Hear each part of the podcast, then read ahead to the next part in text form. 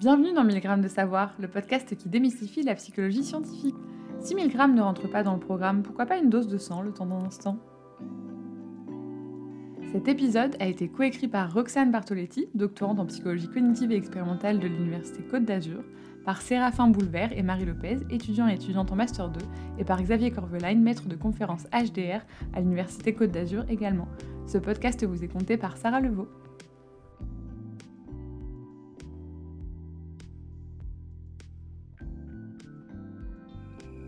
Vous vous réveillez en sursaut en pleine nuit et vous ne sentez plus votre bras. Il n'a pas pu disparaître, mais où est-il passé? Vous redressez et vous ressentez un peu de douleur, mais ce qui vous surprend le plus, c'est cette sensation bizarre et dérangeante. Votre bras est toujours là, mais il semble être un boudin inanimé que vous ne savez plus faire fonctionner. À mesure que le sang réalimente les veines de votre bras, les sensations reviennent petit à petit à la normale et vous ressentez de nouveau votre bras comme étant le vôtre. Heureusement, ce genre d'expérience désagréable ne nous arrive pas chaque nuit. En temps normal, nous savons où se trouvent nos bras et nos jambes par rapport au reste de notre corps, sans même avoir à y penser. Et oui, notre perception de notre corps est possible grâce aux nombreuses stimulations sensorielles, externes ou internes, que nous recevons en permanence. Par exemple, euh, via notre sens du toucher ou de la douleur. Les différentes sensations de notre corps, donc par nos mains, nos bras, nos jambes, sont intégrées dans notre cerveau de manière automatique. Concrètement, pour que nous puissions interagir et nous adapter à notre environnement, toutes ces informations sensorielles sont regroupées et fusionnent sans que nous ayons conscience de ces informations et automatiquement pour que nous puissions percevoir le monde de manière unifiée. Les chercheuses et chercheurs ont d'ailleurs donné un nom à cela, c'est l'intégration multisensorielle. Cette intégration des informations sensorielles permet notamment de faire émerger le sentiment de propriété corporelle, c'est-à-dire sentir que notre main ou notre pied font bien partie de notre corps.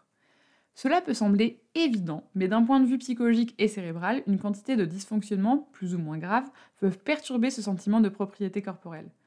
Cela passera du réveil en pleine nuit parce qu'on s'est endormi sur notre bras et qu'on ne le sent plus, à des situations d'imputation ou de maladies neurologiques, psychiatriques ou vasculaires entraînant des dysfonctionnements des perceptions corporelles.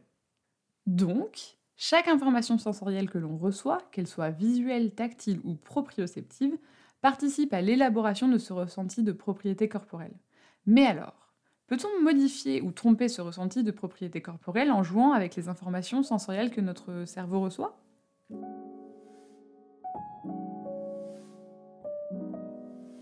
La réponse est oui. L'expérience est étonnante. Imaginez la situation suivante, ou faites-le en nous écoutant. Vous asseyez à une table, vous y posez vos deux mains assez écartées l'une de l'autre. Euh, comme si vous attendiez une manicure ou que vous prépariez une session de spiritisme. Chacun fait ce qu'il veut. Pour cacher votre main droite, nous posons une petite cloison à sa gauche, entre vos deux mains, et vous ne voyez donc plus votre main droite. Nous recouvrons le tout d'un long drap opaque, votre épaule droite, la cloison et votre main droite sont ainsi cachées. À présent, devant vous, nous plaçons sur la table une fausse main droite. La mise en place est très réaliste. La fausse main est bien déposée dans le prolongement de votre épaule droite comme si c'était votre bras. Vous voyez cette fausse main posée là, à la place de votre main. Et après quelques secondes, la scène vous semble de plus en plus bizarre. L'étrange atteint son paroxysme après quelques caresses simultanées avec deux pinceaux identiques de la fausse main que vous voyez et de votre main droite cachée derrière la cloison, sous le drap. Alors même que vous savez pertinemment que la main devant vous est une fausse main, vous avez le ressenti intense que cette fausse main est la vôtre. Plus fort que la raison, le ressenti corporel est implacable. Vous faites maintenant corps avec cette fausse main, tant pis pour votre main droite. Cette expérience modifie temporairement la perception qui est habituellement unifiée et cohérente de notre corps en intégrant la fausse main comme un membre à part entière. Tout se joue sur la cohérence entre ce qui est vu, sur la fausse main, et ce qui est ressenti sur la peau de la main cachée, la vraie main. Nous combinons les informations visuelles, une main qui est située à l'endroit habituel de la mienne, qui est caressée, et les informations tactiles, sensation de la caresse sur notre vraie main. En résulte cette illusion corporelle de propriété envers la main en caoutchouc. Donc concrètement, ce qui se passe, c'est que votre cerveau intègre la main factice visible et se l'approprie comme s'il faisait partie de notre corps. Des sensations bizarres peuvent alors survenir, chaud, froid, sensation de main gonflée, picotement, main surnuméraire. Il est possible que ces sensations soient le meilleur compromis mis en place par le cerveau pour interpréter la situation étrange dans laquelle vous vous retrouvez. Comme nous venons de le voir, la cohérence des informations visuelles, tactiles et proprioceptives mène à un sentiment de propriété envers la main en caoutchouc. Si l'on voit ce que l'on sent, alors notre cerveau intègre la main en caoutchouc. Mais que se passe-t-il si les informations que nous recevons de nos différents sens ne semblent pas cohérentes, si elles sont incongruentes? Il existe plusieurs types d'incongruences sensorielles. Par exemple, on retrouvera l'incongruence visio-tactile et l'incongruence visio-proprioceptive. L'incongruence visio-tactile, c'est quand ce que l'on voit ne correspond pas à ce que l'on sent sur la peau. Quand la caresse sur votre main n'est pas au même endroit que celle que l'on voit sur la main factice. L'incongruence visio-proprioceptive, quant à elle, c'est quand la position de la main factice n'est pas la même que la vraie main. Et malgré ces deux types d'incongruences sensorielles, on peut développer un sentiment de propriété envers la main en caoutchouc. L'illusion est donc assez robuste. Elle est cependant moins forte que lorsque toutes nos informations sensorielles, donc visuelles, tactiles et proprioceptives, sont cohérentes. Mais alors, comment se fait-il que l'illusion résiste à ces incongruences sensorielles? Une piste est que l'illusion serait rendue possible grâce à la compensation par des informations des autres modalités sensorielles. En gros, notre cerveau tiendrait moins en compte les informations sensorielles qui seraient bruitées ou moins cohérentes avec les autres. Dans le cas de l'incongruence visio-proprioceptive, par exemple, notre cerveau donnerait plus de poids aux informations visuelles et tactiles, qui sont cohérentes entre elles, qu'aux informations proprioceptives dissonantes. Notre cerveau fait donc un tri dans tout ce qu'il reçoit et n'utiliserait que les informations cohérentes entre elles pour construire un sentiment de propriété corporelle.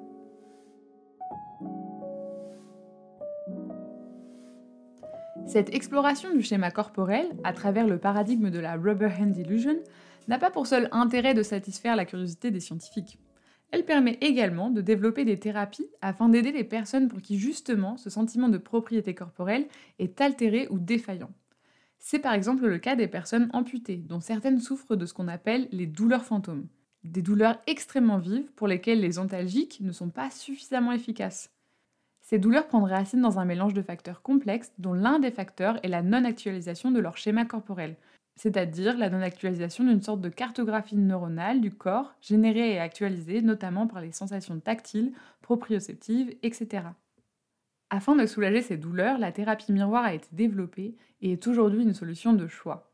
Le patient place un miroir de manière à faire apparaître le reflet de son membre restant là où il a été amputé.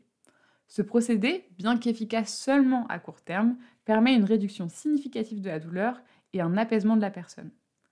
Outre la thérapie miroir, explorer les paramètres nécessaires au sentiment de propriété corporelle a permis d'optimiser d'autres outils thérapeutiques et de comprendre leur impact, et c'est notamment le cas concernant l'utilisation de prothèses chez les personnes amputées. D'autres chercheuses et chercheurs ont également remarqué que la perturbation du sentiment de propriété corporelle, à travers le paradigme de la Rubber Hand Illusion, permettait un effet modérateur de la nociception. Ces derniers résultats sont porteurs d'espoir pour l'avenir et nous pouvons espérer de nombreuses futures recherches sur ce sujet afin d'essayer de satisfaire l'insatiable curiosité des scientifiques d'une part, mais surtout pour soulager des personnes dont la science n'a pas pour l'instant permis l'apaisement. Nous vous remercions d'avoir écouté cette capsule de 100 grammes de savoir réalisée par Roxane Bartoletti, Séraphin Boulevard et Marie Lopez, et relue par l'ensemble de l'équipe. Nous vous retrouvons très vite pour de nouveaux épisodes passionnants.